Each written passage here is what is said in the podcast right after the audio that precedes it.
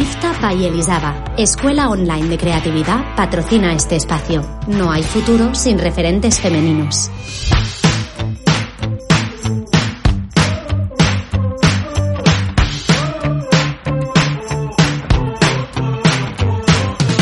Un día más, una edición más, estás escuchando Women at Work by Hey, un espacio donde hacemos un montón de preguntas a mujeres creativas que nos inspiran y abren camino a otras. Women at Work tuvo una primera temporada disponible como esta en Spotify y Apple Podcast y este año hemos empezado la segunda con emoción renovada por crear espacios donde somos nosotras las que contamos nuestras historias. Y aquí estamos un lunes más dispuestas a traerte una nueva voz. Con un pie en el arte y otro en la ingeniería, me gustaría saludarte, Laura Hernández de Gorreato Estudio. Bienvenida a Women at Work. Hola, Ani, ¿qué tal? La mezcla entre arte y tecnología está como bastante presente en tu biografía por lo que he visto. ¿Cómo se unen estos dos mundos para ti? Pues se unen desde, desde el primer momento en que yo estaba en la adolescencia, que lo típico de, mm, ¿qué hago? ¿Bachillerato de artes? ¿Bachillerato tecnológico? Mm, ¿Qué voy a hacer con mi vida? Y, y bueno, ahí encontré pues la ingeniería en diseño industrial y dije, uy, esto, esto es lo mío. Y desde entonces un poco ahí, a partir de un poquito de experiencias personales y, y, suerte y encontrarte un poquito en el momento adecuado, pues, pues bueno, es un poco lo que he hecho en el nivel de trabajo, desde la parte un poquito más de creatividad, y, pero siempre intentando resolver problemas, ¿no? Que al final la ingeniería es un poquito eso. Uh -huh. Y con la tecnología y la parte de creatividad se pueden hacer cosas brutales. Y es un poco lo que, lo que hago. Has comentado cómo te formaste en diseño industrial y producto. Y luego has hecho motion, luego has hecho realidad virtual. y son campos en los que las mujeres hasta hace muy poco hemos brillado por nuestra ausencia. ¿Cómo está la situación ahora desde tu punto de vista? Pues sigue estando mal. Pero sí que es verdad que dependiendo de cada uno de esos campos, es distinto, ¿no? Uh -huh. Por ejemplo, eh, lo que es la parte tecnológica de siempre, obviamente, sí. ha, ha, sido un problema, ¿no? No, no teníamos cabida ahí. Uh -huh. Pero sí que es verdad que al ser campos tan, tan nuevos, se da más pie a que, por ejemplo, claro. la realidad virtual, ¿no? Pues muchas de mis compañeras, por ejemplo, hay una gran parte que los que no vienen de la parte un poquito más carca, de, de cosas que son más nuevas, ahí sí que hay una mayor presencia de, de mujeres, ¿no? Que lo que podía haber antes. Sí. Pero bueno, es un poquito poco la, la labor. Y, y, eso, al final pues se mezcla la parte audiovisual es más de siempre, pues sí que hay una mayor presencia masculina y cosas claro. de este tipo. Las tecnologías inmersivas, este campo en el que estás tú metida, son una manera como, parece como de crear mundos más allá del nuestro, ¿no? Algo así, algo así. Algo así, a ver, cuéntamelo un poco mejor, que yo no tengo ni idea de estas cosas. pues, a ver, mmm, está claro que, que, sí, que podemos hablar de dimensiones y de mundos paralelos, pero ya más allá de tecnologías inmersivas, es que la inmersión ha estado presente siempre. Quiero decir, cuando estábamos hablando de eh, la época de, de, la antigua Grecia, que pintaban paredes con perspectiva para uh -huh. que parecieran los sitios más grandes, ya estaban jugando con los espacios inmersivos y con inventarse espacios. Es verdad. Entonces, no es algo tan, tan tequi, tan tecnológico. Tiene ahí una vuelta de tuerca de que la inmersión yo creo que siempre ha estado presente. Entonces, no Me sé acabas de abrir punto... un mundo nuevo totalmente, ¿ves? Lo acabas de hacer otra vez. pues, pues está ahí, ¿no? Eh, esta parte de, de abrir espacios, mmm, a lo mejor no tiene que ser un mundo entero, puede ser ampliar una habitación y dar un poquito uh -huh. más de perspectiva, ¿no? Un poquito más de aire. Y, y ha estado ahí siempre, ¿no? Pero bueno, en esta parte un poquito tecnológica, ya que empezamos a hablar del el metaverso, por ejemplo, que estará tan de moda, pues ahí ya sí, sí que es un, un, universo, ¿no? Un, un, nuevo Internet. Internet lo podemos considerar un universo, tal vez, ¿no? Pues este sería el, el 3.0 que, que le llaman también. Luego volveremos al metaverso porque me interesa mucho tu opinión en esto. Pero para que, la, para que las que nos están escuchando se, se hagan un poco la idea, ¿cuál ha sido el proyecto que hasta ahora más te ha llenado a ti, Laura? Uy, es que han sido muy, muy, o sea, muchos muy distintos. Sí. Eh, y la realidad es que a lo mejor el que más me ha marcado a mí no ha sido tanto eh, uno que a lo mejor tenga que ver con, con una realidad virtual o un espacio inmersivo, sino aquellos que a lo mejor eran un poquito más pequeños y que han permitido a lo mejor hacerlos de principio a fin, ¿no? El, el, sí. el que sea tu, tu, no sé, tu proyecto, tu bebé, tu historia, ¿no? Este concepto de, de crear algo de principio a fin Entonces, eh, recuerdo, recuerdo uno con mucho cariño, con especial cariño, que era para, para el Mobile World Congress, eh, creo recordar, no, para el Smart Congress o algo así, em, que era, por ejemplo, una pared de 6 metros por 2 metros de alto que había que pintarla entera, iba con una pintura reactiva, que luego salía un mapping con historias. Y, y eso fue tanto de, desde la concepción del principio hasta el final, verlo instalándose y, y, real, ¿no? Que muchas veces cuando creamos estas cosas tan digitales y no lo tocamos con nuestras manos, mmm, cambia Sí. la perspectiva. Cuesta verlo, ¿no? Claro, y, y este lo recuerdo con especial cariño porque era eso, una pared de seis metros que, que al final la, la estaba ahí y la podías tocar y, no sé, verla físicamente, ¿no? Me gusta mucho porque es esta idea de empezar algo y terminarlo y al final verlo, ¿no? Que a veces en las, en las industrias creativas cuesta un poco porque eres parte de un proceso, pero cuesta ver el proceso entero. Eh, hablando de estos, mm, de estas, de estos mundos inmersivos, o no mundos, pero realidades inmersivas, llamémoslo. Por ejemplo. Eh, me interesa mucho saber cómo se crea el lenguaje de estos, de estos universos, porque imagino que tienen mucho de la empresa que los crea y los diseñadores o las diseñadoras que están detrás. Eh, el tipo de realidad alternativa aumentada que estás creando. Bueno, es al final un poco como una película, ¿no? Tú si al final una película de una misma, mm, un mismo libro, pero vemos una versión de hace 50 años creada por un estudio X, un director X, y luego creas la, el remake de ahora de este siglo, pues va a cambiar, aunque la narrativa sea la misma, pero la dirección de arte, lo que es la, la vida de los personajes, un poquito, ¿no? Cómo están caracterizados, esto se va a adaptar a, a quien lo cree. Entonces, sí que hay una parte que obviamente pertenece a, a las empresas, a los diseñadores, que se encargan, pero bueno, mmm, tampoco creo que sea muy diferente a otro tipo de, industrias, ¿no? En este, en este aspecto. Y, y, como comentaba antes, como al final es un concepto que se ha ido diseñando a lo largo de toda la historia y está presente en muchas partes del arte, yo creo que bebe también mucho de, de, toda, de todo esto, de toda la historia y que puede al final adaptarse. Eh, lo preguntaba también un poco a raíz de cómo ahora parece que estamos, bueno, yo creo que sí que estamos bastante más concienciados con el hecho de la inclusividad y demás. Uh -huh. A la hora de ahora crear, parece que estamos justo en la antesala de ya empezar a crear estas nuevas realidades, nuestros, o el metaverso, que luego te haré la pregunta del metaverso. Uh -huh.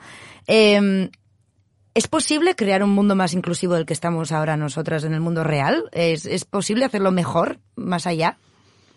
Mm, uf, esto ya es muy filosófico. eh, hablar de mejorar el mundo actual. Mm, supongo que sí, supongo que sí. Eh, todo se puede mejorar, ¿no? O sea, la, si la perfección no existe, que decía, ya no me acuerdo ni quién lo decía, la verdad, ¿no? Pero es de estas frases que Todo quedan el mundo un poco... empezando por mi madre. Claro, en el imaginario es un poquito colectivo, ¿no? Eh, pero, pero entiendo que sí, hay muchas maneras de, de, tomarlo y ahora, pues, con todos los movimientos que, que está habiendo, ¿no? Sí que se está haciendo un, un pulso para que la, la, perspectiva social esté dentro también de la tecnología, que no, que se democratice de alguna manera también, mm. que hasta ahora la tecnología parecía que era solo para una élite, Exacto. que los que se podían comprar el ordenador o el, las gafas de la marca no sé cuánto eran una élite súper pequeña. Y, y, yo creo que con toda la democratización que hay de la tecnología, también lo que consigues es esto, ¿no? Que, que sea mucho más inclusivo y que se piense en diseñar para todos. Exacto. Viene la pregunta. eh, cuando oímos lo del metaverso, mucha gente como yo nos parece que estamos en Matrix directamente. Redoble de tambor con el metaverso. Totalmente. ¿Qué opinión te merece a ti, en general? Vale, en general, eh, porque esto es muy general y esto da para un podcast entero. Mm, sinceramente, creo que puede tener posibilidades, creo que puede acercar a mucha gente a, a muchas cosas, lo que decíamos, democratizar la tecnología, y creo que puede que esta vez sí que sea la vez que despegue. ¿Por qué? Porque ha habido muchas eh, versiones anteriores. No sé si uh, os suena un, una página web o una um, cosa que se llamaba Second Life.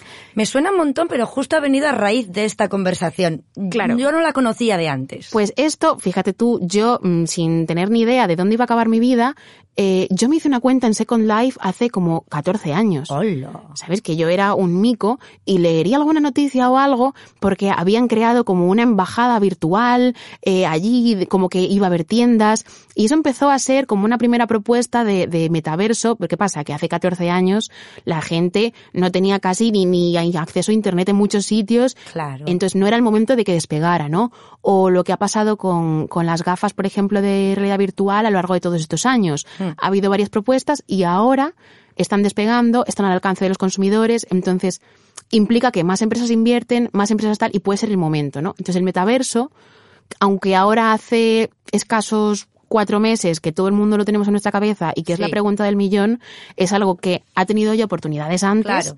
Y ahora, pues bueno, el hecho de que sea tan conocido a mí ya me da buena espina.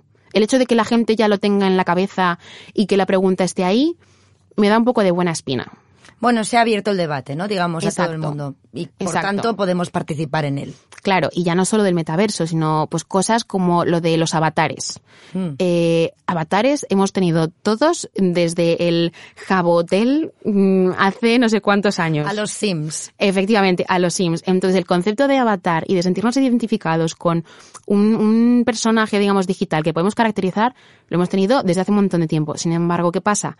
Que ahora el hecho de que tú eso lo puedas compartir, que haya mm, lo que se denomina interoperabilidad, que por ejemplo el metaverso lo que permite es que tu avatar puedas tenerlo en distintos, eh, o sea, configurado para distintos sitios, no solo para un juego, como podía ser los Sims.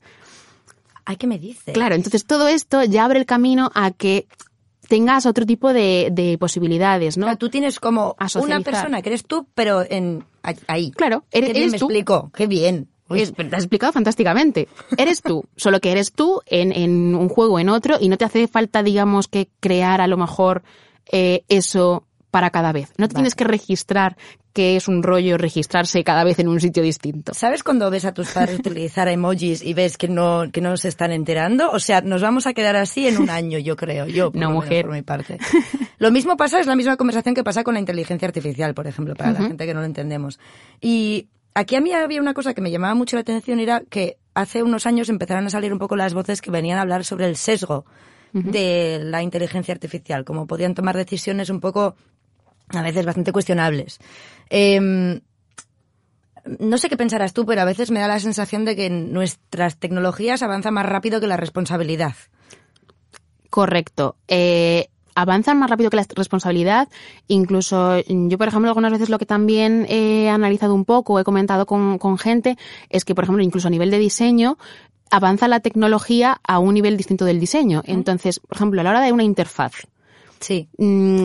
Muchas veces tú coges y tienes una tecnología nueva, pero no te da tiempo a diseñar una interfaz totalmente nueva. Entonces coges cosas que había de antes. Por ejemplo, el ejemplo del teclado me parece clave, ¿no? Al final, claro. el teclado hemos cogido el de la máquina de escribir y lo hemos pasado al ordenador, del ordenador al móvil y, y estamos en el mismo teclado prácticamente con dos dedos que con los diez.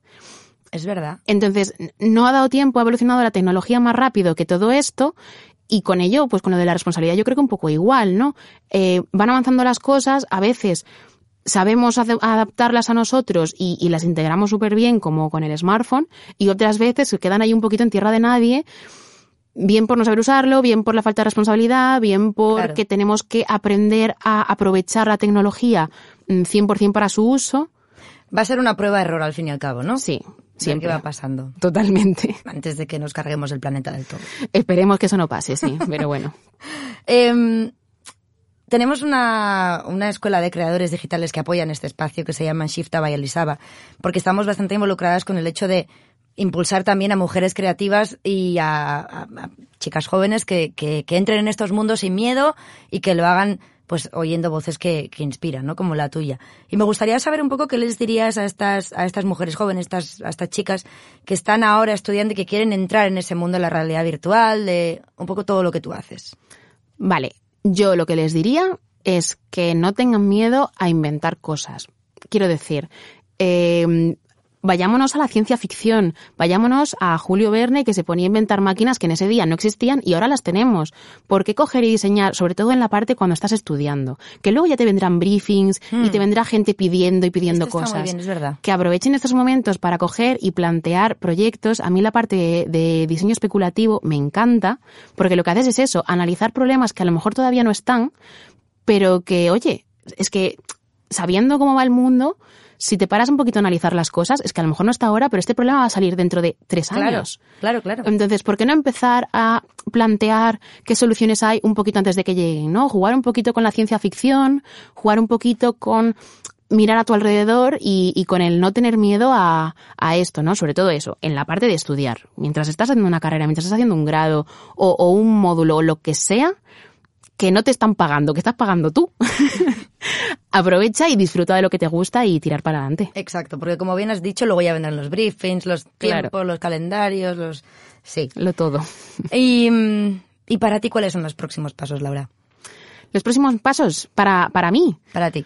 Uf, em, pues, pues no te sabría, o sea, sí ni no, no, no lo sé. O sea, ahora mismo eh, estoy con un montón de proyectos que, que me gustan mucho.